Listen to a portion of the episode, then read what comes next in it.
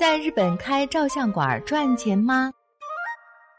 照相馆这在中国是属于七零后、八零后的怀旧。就连当年为了繁荣北京服务业而入京，由周总理亲自选址王府井的中国照相馆，都因为经营不利而在五年内换了三届领导。一般的照相馆更是早早抵不住时代的浪潮，被精品影楼取代。当他们在日本的市内、区里、镇上、街头还随处可见照相馆儿，看到用来招来客人的橱窗里展示的也不过是些普普通通又其乐融融的全家福时，无不心生好奇地问：在日本开照相馆赚钱吗？疫情期间，一条社交网站的广告吸引了我，那是一家照相馆在征集拍摄对象，为了支援手工业者，照相馆愿意免费为那些小企业、小作坊拍摄产品照片。但有一个前提，不接受干涉。产品的摆放、照片的角度，全部由照相馆来决定。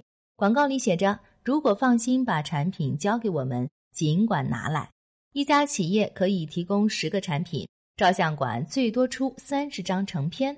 如此的慷慨，又如此的自负。一看地址不远，就在东京市内，那就去瞧瞧吧。照相馆位于世田谷区松阴神社的对面。周边的店铺都是有几十年历史的老店，只有常客才会光顾的样子。照相馆里可以拍摄全家福、结婚照、成人式、遗像，甚至是社交网站和名片上用的头像照片。主人姓铃木，年纪虽轻，但经验丰富。此前一直是做商业摄影的，经常为大型企业拍海报，为知名杂志拍封面。据说日本知名演员井川遥的三得利威士忌海报就是他的杰作。转折出现在二零一一年三月，东日本大地震发生，受灾地之一的福岛是铃木的故乡。既然自己擅长摄影，那就通过摄影为家乡做些事情吧。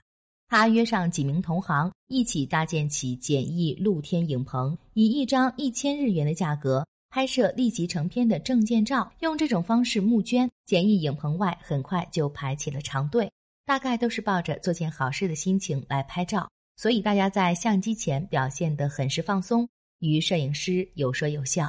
这样的经历让铃木感觉很新鲜、很兴奋。虽然大家没有特别的期待，但铃木作为专业人士，并不放松对照片的要求，他用最短的拍摄时间为大家提供了最高质量的成片。好评如潮。原本只是为赈灾募捐而开始的简易影棚，在众人的要求下，由一次变成了多次，由多次变成了定期。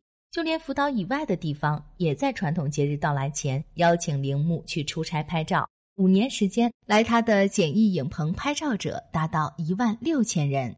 拍着拍着，还拍出了老主顾。一听说他要来某地，住在附近的老主顾就会赶去找他。这样的老主顾让铃木认识到自己该有一个固定的据点了，方便大家在需要的时候找到他。二零一七年十一月，他在世田谷区开了这家小小的照相馆。照相馆不同于饭店，不会有人在路过时说：“哎呀，这里开了家新店呢，哪天来试试吧。”到照相馆拍照的绝大多数是常客，所谓的常客，最多也不过是一年一次。曾经到这里拍过学生证照片的大学生，后来顺利找到了工作，又来拍护照照片；曾经到这里拍结婚纪念照的小夫妇，后来又带着孩子来拍周岁全家福。小小的照相馆，默默述说着他们的人生旅程。在疫情常态化的眼下，照相馆也还坚持营业，并且采取了更为灵活的方式。住在世田谷区和中央区的人，可以像点外卖一样打电话下单。照相馆接单后，会开车到指定地点，在保持一定距离的情况下为客人拍照，一次六万日元左右，提供十张成片，事后汇款，提前预约还可享受折扣。在艺术品都可以批量生产的这个时代，在人人都是摄影师的现在，其实大家也还在追求高质量的照片。毕竟，一张好的纪念照就是一道任意门。照片里有已经消失了的场所，有再也见不到的人，有永远无法重现的场景，有回不去的时间。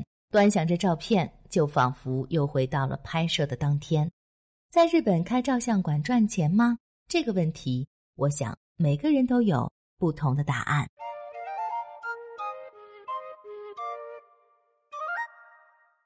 更多信息，请看日本网三 w 点一胖点 com。